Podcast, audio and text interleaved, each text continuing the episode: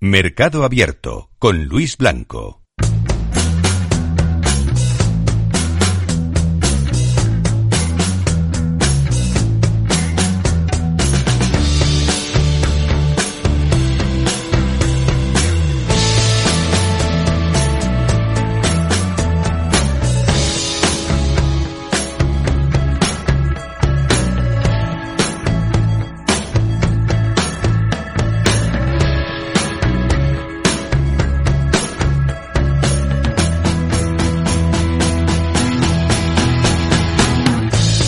A hablar ahora del contexto del mercado, pero también de las, eh, eh, los datos económicos, de cómo está la marcha de la economía a nivel mundial y del asesoramiento patrimonial.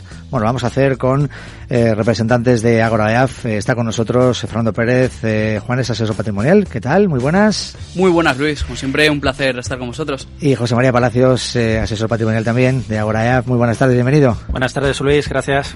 Eh, bueno, recibimos en este estudio precisamente para hablar de estos, de estos temas y eh, de cómo al final eh, pues eh, a veces el ruido del mercado quizás asusta ¿no? a las personas que quieren poner en manos de otros eh, pues la gestión de sus patrimonios. Bueno, vamos a empezar primero por eso, ¿no? por cómo está el contexto y por muchas cosas que hemos ido conociendo en estas últimas horas eh, para, para situarnos. Eh, quizás China, ¿no? Eh, Fernando nos está dejando algunos datos interesantes en estas últimas horas, ya desde finales de la semana pasada, y eso sí que puede hacer que haya ¿no? un tono quizás un poco más optimista en los mercados. Sí, con los últimos datos de China, tanto guerra comercial como datos de la economía china, mmm, sí que ha habido una cierta distensión dentro del, dentro de a lo mejor de, de la percepción del riesgo que, que podría tener el mercado. Aunque bueno, o sea, con esto siempre, siempre hay que tener cuidado porque al final mmm, los datos de China todos sabemos cómo son. O sea, China Mm. nunca ha sido el adalid de la transparencia. Entonces, son datos que, que hay que tomar en, en, pues, siempre desde cierta perspectiva. Poco es un, algo que algo que se lleva viendo. Tradicionalmente ha habido cierta correlación entre, entre la evolución económica de Alemania y de China a nivel de producción industrial. No olvidemos que los dos son, son países con, con una importante eh, pata de industria en su, en su economía y que normalmente cuando, han ido muy correlacionados. Y sobre todo cuando los datos empezaban a flojear, eh, China empezaba a dar mejores datos y Alemania seguía dando malos datos y luego al final la, la realidad iba hacia donde iba consideraciones aparte, sí que es verdad que esto y los datos de la guerra comercial, de que puede que se esté ya muy cerca de un acuerdo entre, entre las dos primeras economías de la Tierra. Eh, esto, esto, claro, pues el mercado se lo ha tomado positivamente y mm, sigue impulsando esta recuperación que hemos venido te- teniendo este primer trimestre del año estelar desde, desde los mínimos de diciembre. Pero claro, o sea, esto es algo que ya hemos comentado más de una vez. El mercado sigue subiendo, como el mercado va a la suya, mm, la economía real da unos datos que, mm, en cierto modo, no justifican ese, ese optimismo de los, de los mercados financieros. Al final sí que es verdad que, y, es, y ya sobre todo en situaciones como pues, después de la crisis de 2008 y la, y la evolución hacia políticas monetarias no, no convencionales, eh, la palabra de los bancos centrales tiene mucho más peso que nunca. Y en situaciones sobre todo como Europa, mm, que vive desde hace años inmersa en una, en una trampa de liquidez, lo que diga el Banco Central mm, tiene muchísima relevancia. Al final, los mercados, porque un poco, ¿qué, qué provocó el pánico en diciembre? Empiezan a haber malos datos, no hay reacción por parte de los bancos, eh, Powell va a seguir subiendo tipos, de repente cambia el discurso, Draghi, Draghi anuncia el astelitro, mm, Draghi anuncia un discurso mucho más, sí que tuvo, tuvo un primer reconocimiento negativo por parte de que estaba ya reconociendo la situación económica que, estaba que tiene Europa, pero luego, y, y sobre todo cuando, cuando Jerome Powell dio ese giro de discurso anunciando que ya no iban a haber más subidas este año, pues el, el- el mercado al final lo ha interpretado como más liquidez, seguimos a lo nuestro. Sí, Eso, sí. claro, es un poco al final eh, lo que hace es, al final, bueno, las leyes de Newton, todo lo que sube baja, la gravedad. Y lo que siempre se ha visto es que cuanto, cuanto más sube, luego las correcciones son, son más fuertes.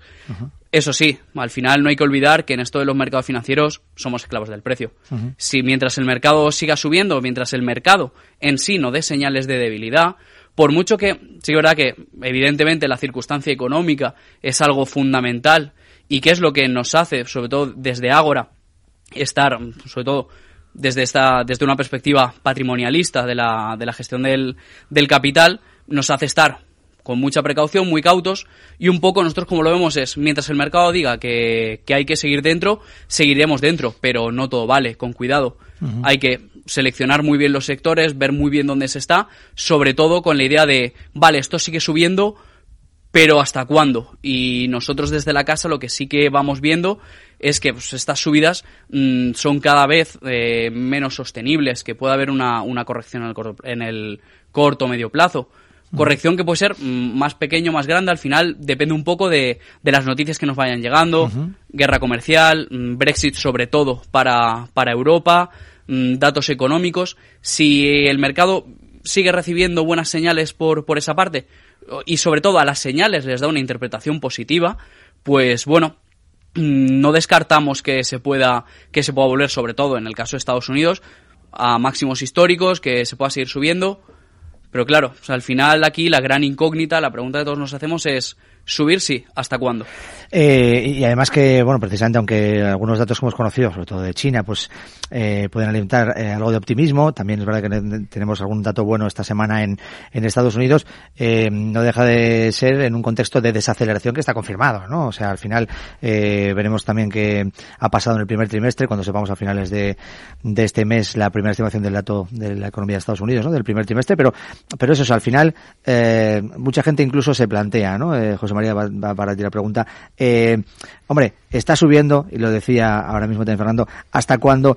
¿Qué tengo que hacer al final con mi dinero? ¿no? ¿Cómo, cómo se dirige un asesoramiento hacia, hacia un cliente que, que, que, que tiene estas dudas ¿no? en un contexto de mercado como este? Sí, bueno, los mercados se suelen guiar por realidades, pero también por sentimientos. Uh -huh. En los últimos seis meses hemos visto un claro movimiento en V, mm. en el que hemos visto cómo hemos pasado de una situación francamente pesimista y negativa en los mercados, sobre todo a final de año, y cómo a medida que ha ido avanzando el 2019 en este primer trimestre, ese sentimiento inversor eh, se ha vuelto todo lo contrario, bastante optimista, aunque no esté fundamentado eh, en realidades. Sobre todo a nivel macro, seguimos teniendo muchos nubarrones sobre la vista, incluso hay determinadas situaciones que no están claras cómo van a terminar y que podrán afectar de una forma en los mercados. ¿Qué sucede? Que los inversores generalmente, cuando toman decisiones, sobre todo el pequeño y mediano inversor, se deja llevar un poco por los sentimientos y no tanto por la realidad que hay detrás. Es aquí donde yo creo que empresas como Agora, las empresas de asesoramiento financiero, pueden ayudar bastante a los inversores a tomar las decisiones correctas porque intentamos evitar ese sesgo eh, psicológico que crea eh, ver solo la situación puntual eh, y creerte que estás o en una situación claramente alcista o incluso muy negativa. Uh -huh. El market timing creemos que es básico y sobre todo la profesionalización a la hora de tomar decisiones de, de inversor. Muchas veces muchos inversores eh, se dejan guiar por señales que no son del todo correctas o teniendo informaciones asimétricas. No disponen de todas las informaciones y, y se dejan llevar por, por igual corrientes de opinión que no son del todo profesionales. Uh -huh. pero, pero, es muy difícil, has citado el market timing, ¿no? Acertar con ese market timing, ¿no? Es bastante complicado. Eh, de hecho, eh, muchas veces se, se puede fallar pero cuando tú tienes detrás un equipo de analistas, de profesionales que están acostumbrados, tanto por formación como por experiencia, en tomar este tipo de decisiones, los errores son más limitados. Al final, eh, el mercado es verdad que no es completamente eficiente, siempre puede haber asimetrías que hagan que, que el análisis no sea del todo correcto, pero está claro que si lo que tienes detrás es un buen equipo de profesionales que analizan bien determinados valores o mercados, las posibilidades de éxito son muchísimo mayores que si lo haces de por libre con una información sesgada o no del todo completa. Porque decías hace un momento, me da la impresión de que el asesor financiero al final también tiene que tener un poquito de psicólogo, ¿no?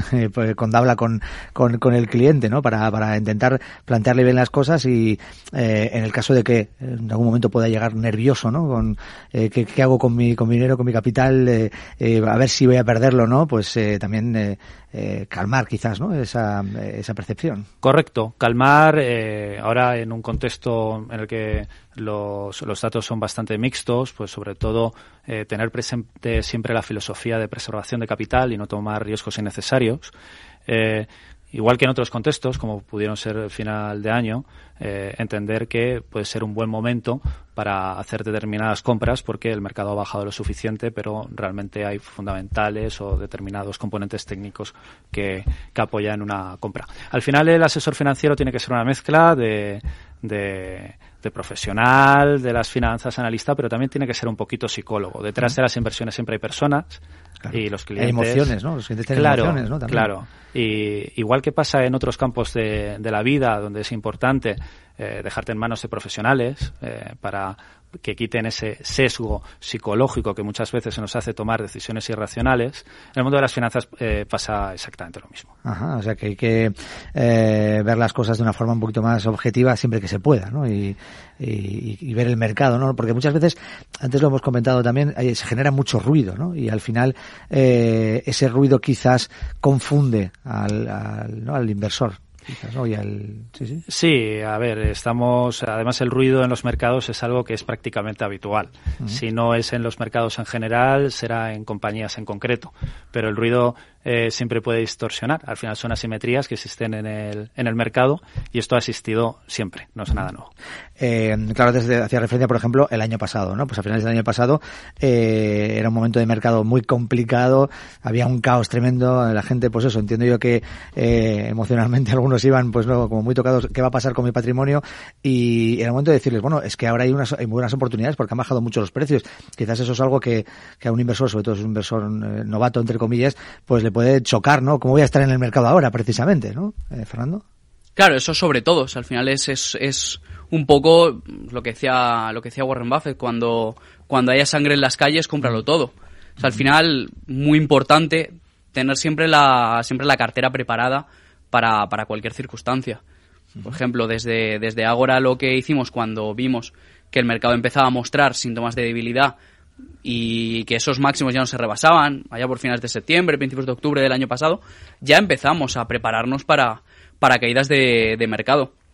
Pasa que al final, cuando son dos situaciones psicológicas muy diferentes, cuando el inversor llega a principios de año, después de, de, haberse llevado detrás toda la caída de diciembre, y está en un mmm, ¿ahora qué hago? ¿Cómo recupero esto? a bueno, mmm, he salvado, he salvado los muebles, no me he comido todo esto, y, y, ahora puedo empezar con más ganas. El, el, el, el, enfoque con el que con el que se empieza desde una perspectiva y desde la otra es completamente diferente. Uh -huh, al claro. final, o sea, al final es un poco el, asesor no deja de ser mm, es asesor, es psicólogo, es pedagogo, al final es un compañero de viaje del, del inversor y lo que y de lo que se trata es de llevarle, de aislar ese ruido y sobre todo invertir en el largo plazo, buscar las tendencias y siempre tener la cartera preparada de la mano de profesionales.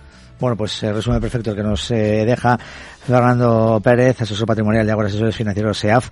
Eh, eh, gracias eh, por venir una vez más. A vosotros, por compartir Luis. un rato con nosotros en Mercado Abierto.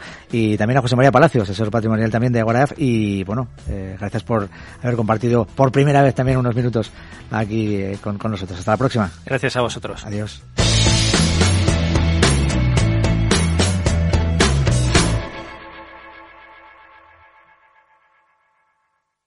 Mercado Abierto con Luis Blanco.